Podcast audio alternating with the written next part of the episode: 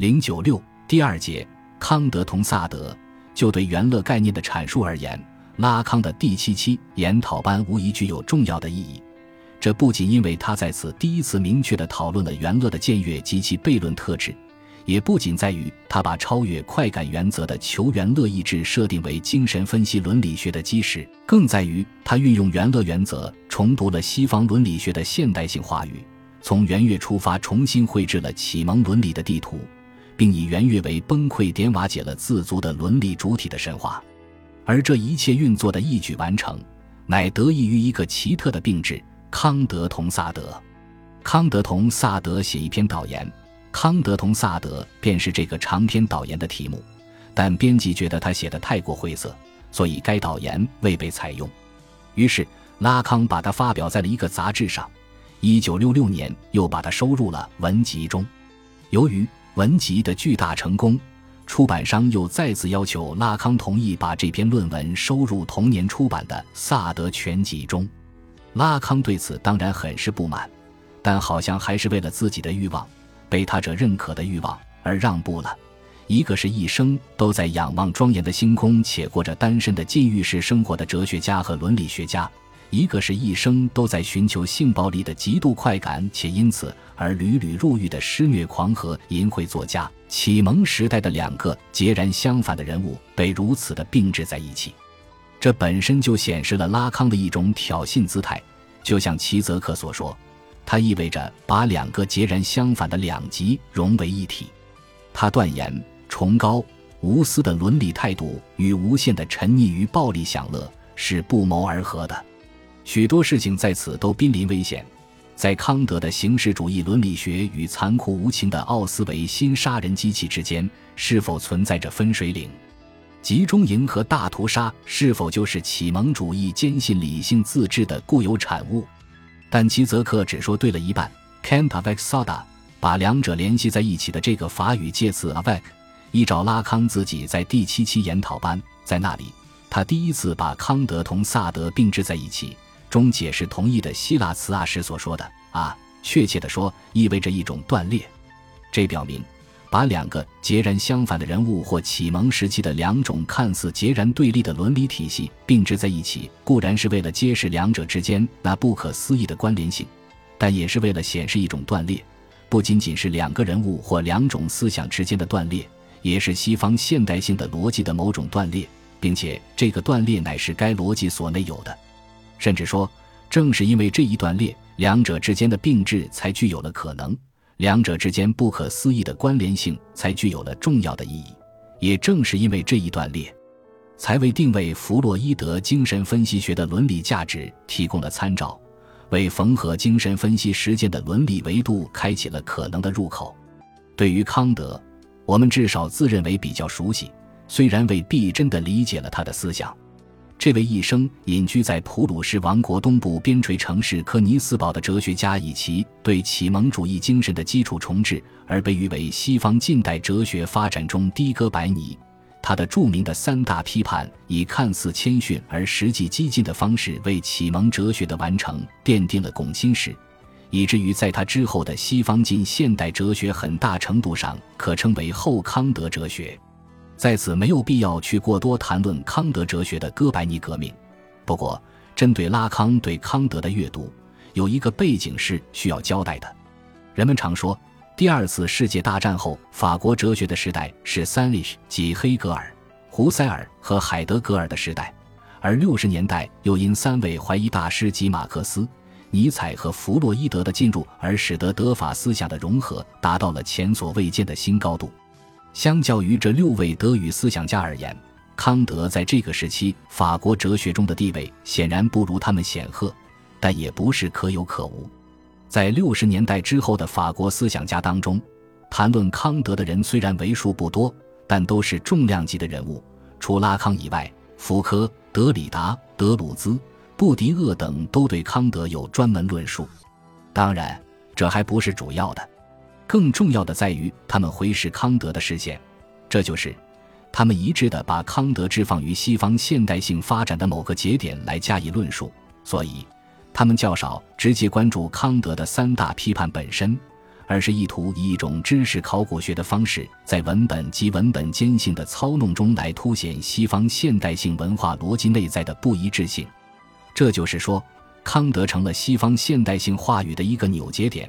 但也是这个话语的一个崩溃点。他在给现代性话语奠定拱心石的同时，也在他的基座内安置了一个爆破装置。拉康进入康德意识这种时代文化的集体无意识的表现。所以，他用以阅读康德的视线，也隐含有一个现代性的问题框架，而结构这一框架的核心问题就是：启蒙时代确立的那种理性主义，真的如人们所说，完全脱除了理性的淫秽本性吗？绝对理性的主体，不就是一个导错的主体吗？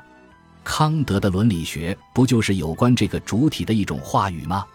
明白了这一点。我们就不会对拉康把康德同萨德并置在一起感到奇怪了。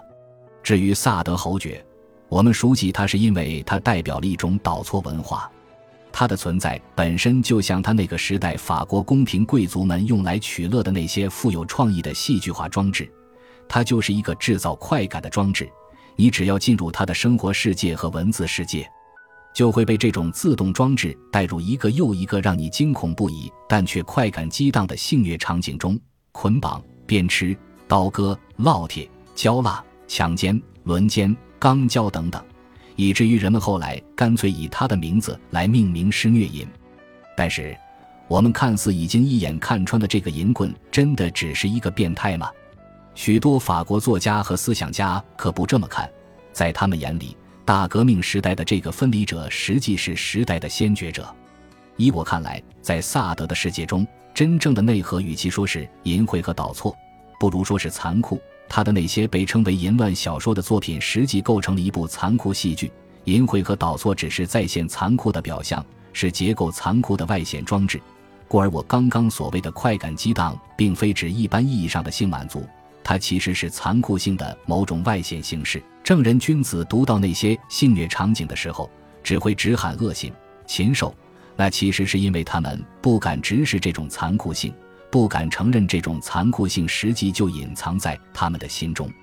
不为我们这些礼义之士觉得萨德是一个十恶不赦的淫棍，法国人自己很长一段时间也是这么认为的，并假借公共道德安全的名义，把萨德的作品列为禁书之首。然而，也总有那样一些人，那些喜欢挑战或僭越公共道德底线的堕落者，对萨德投以别样的激情。例如，超现实主义的作家和诗人，在如巴尔特、福柯、巴塔耶、布朗肖、克洛索夫斯基等等这样的思想家和批评家，都曾以各自的方式向这位禁书作家表达过敬意。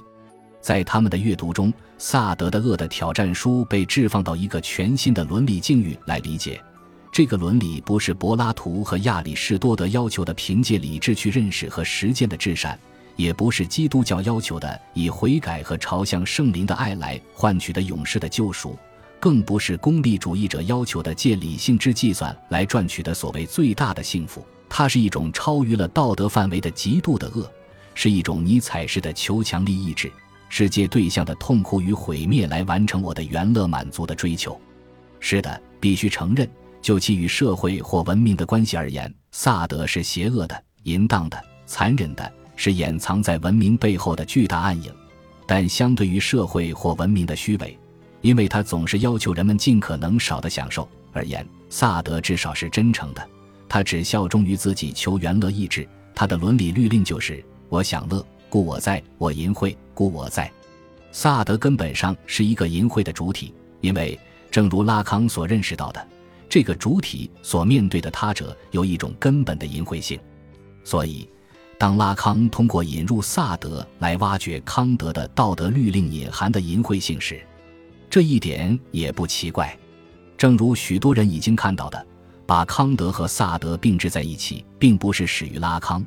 而是始于霍克海默和阿多诺。法兰克福学派的这两位哲学家在流亡美国期间，曾合作完成了一本书。启蒙辩证法，在书中，两位流亡思想家以一种奇异的方式思考了法西斯主义与西方启蒙精神及资产阶级主体之间隐秘的逻辑关联。那就是，当启蒙以追求纯粹知识的理性来驱逐神话的时候，实际是在强化那一神话的逻辑，并在此基础上把理性本身也变成了一个神话，一个以工具化的计算来掠夺和压迫自然与他人的神话。而法西斯主义和反犹太主义不过是这个神话逻辑的一种极端表现。其中，在第二个附录《朱利埃特或启蒙与道德》中，两位作者更是把康德的实践理性或伦理主体所必要遵循的定言律令同萨德笔下的主人公的快感律令两相比较，以此表明萨德的主体的冷酷无情正是对康德的律令所内有的伦理内涵的一种反向实践。萨德的主体正是摆脱了所有监护的资产阶级主体，是康德在其启蒙谋划中所寻求的自律的主体的真正践行者。霍克海默和阿多诺的逻辑的奇异之处就在于，当他们把法西斯主义和反犹太主义的出现视作西方启蒙理性的一种逻辑必然时，其种族式的政治怨恨就被转换成了一种普遍化主体的文化怨恨。于此。法西斯主义和反犹太主义就不再只是极少数人性邪恶者的求援乐意志的表现，而成为整个资产阶级理性主体的另一面，成为福柯所谓的存在于我们所有人当中的法西斯主义。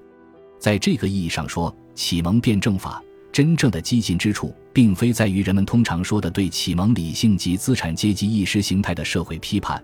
而在于它开启了一种后现代伦理学的维度。这一伦理学的使命之一，就是福柯在为德鲁兹和瓜塔里合著的《反俄狄浦斯》一书写的序言中所说的：“我们该如何使我们的言语和行为，我们的心灵和享乐摆脱法西斯主义？